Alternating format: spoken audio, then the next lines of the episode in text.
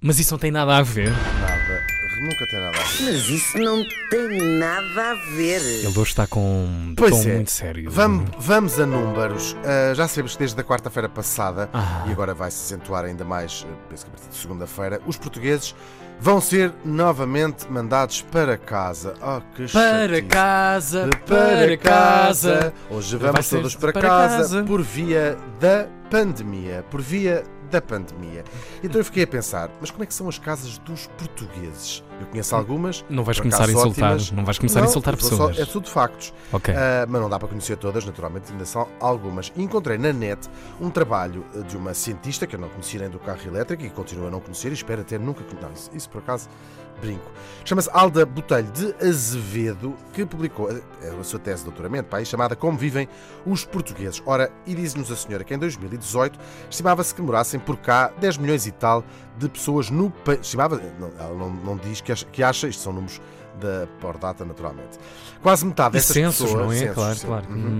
Uhum. Quase metade destas pessoas, 44,5%, mora em áreas urbanas. Depois temos 29% em áreas me- medianamente urbanas, são aquelas vilas armadas ao pingarelho.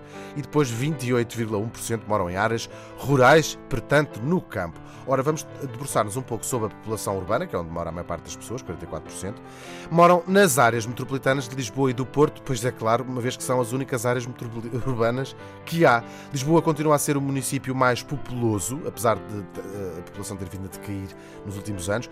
E a seguir a Lisboa segue-se Sintra, depois Vila Nova de Gaia, o Porto e também Cascais. Já os cinco municípios menos populosos Então? são, e agora aqui tens tua, o teu arquipélago referido, o Corvo em primeiro lugar, Claro. depois a Laje das Flores, Barrancos, As, as lajes. as Lajes, Uhum. eh, isto é o, o nome que está aqui. Uhum.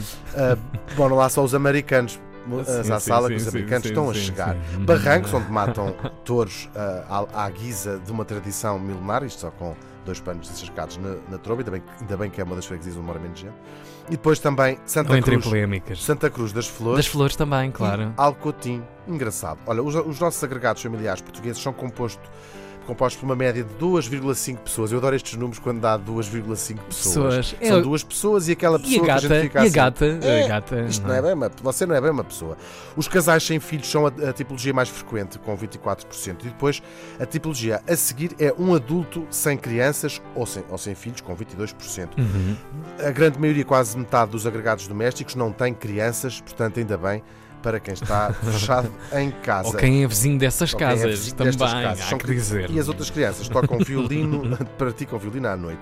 75% dos portugueses são donos da própria casa onde moram. Uou, é uou, uou, money, money, money, Bastante. money. E melhor, mais boas notícias: 36% a- ainda não, não, não pagou a casa, portanto está a pagar o empréstimo ao banco, é- e 38% já pagou a casa. Incrível. Ok. E heranças há aí? Heranças, é, sim, uma Disseram-me que geração sim. que herdou muita casa.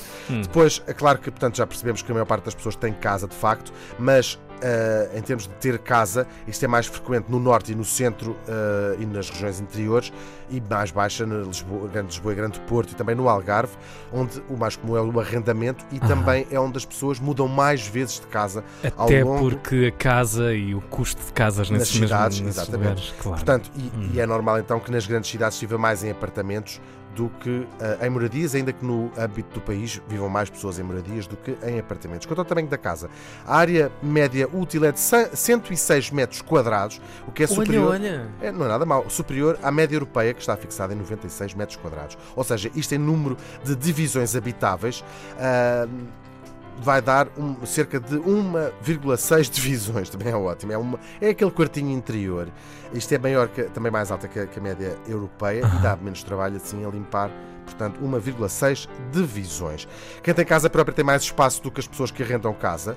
Ah, dá 1,7 contra 1,5 eh, divisões, respectivamente. E justifica-se porquê? Porque quem, quem arrenda casa mora nas cidades onde as casas são de facto mais baratas e em apartamentos. Os apartamentos também tendem a ser mais pequenos que as moradias. Vamos à casa de banho. Olha, Vamos, por favor. É a minha área preferida. É a eu, tua quando, área preferida? eu quando entro numa casa, Vais logo ver à casa de banho. a casa bem dita tudo. Disto. É como aos Uhum. sapatos na, para ver num look Claro. de uma pessoa. Pode estar um pelinho ter com uma t-shirt básica, mas, aquele Mas sapatinho. tem um bom sim, sapato, já claro. está tudo feito. Não ter banheira ou retrete em casa hoje em dia já é praticamente Já inexistente, apenas 1%, ainda assim é bastante, 1% da população tem, mas os problemas Uhum. com a água, com a umidade nas paredes, o apodrecimento das janelas ou do soalho, não sei se Claro. tens esses problemas em casa, Tive recentemente. ainda é Uhum. prevalente em 26% das casas portuguesas.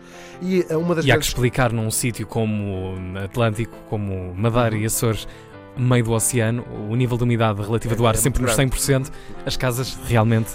Sim, e é nas ilhas que estão as maiores queixas em relação à falta de aquecimento, por exemplo, das Uhum. casas. Ahm, o 10% dos portugueses diz também que tem pouca, pouca luz natural em casa, mesmo num dia de sol. Isto é muito triste, pá. Pois. Isto é muito triste. E num país com tanto sol. Num país com tanto sol. E 23% diz que tem problemas com o barulho vindo da rua ou dos vizinhos, que é muito, muito superior à média europeia. Os eletrodomésticos, a casa dos portugueses, já toda a gente tem fogão, frigorífico e máquina de lavar roupa e também micro-ondas e televisão em mais de 89% das casas. Ainda assim, só eh, depois, um pouco mais de metade é que tem aspiradores, máquina de lavar louça e telefone. Telefone fixo também já não se usa muito.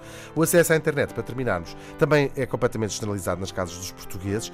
Em 2010, portanto há 10 anos atrás, apenas 53% dos portugueses tinha internet em casa e hoje, ou ano passado, aliás, são números de 2019, já 80,9% dos agregados familiares têm. A Alda eh, não fala do grande flagelo das casas dos portugueses, que são naturalmente as marquises de alumínio. Se calhar a senhora achou que isso não tinha nada a ver. Mas isso não tem nada a ver. Surpreendeu. Ai, alguns destes que números? viagem, A mim que surpreendeu-me. viagem. Sim, bastante, bastante.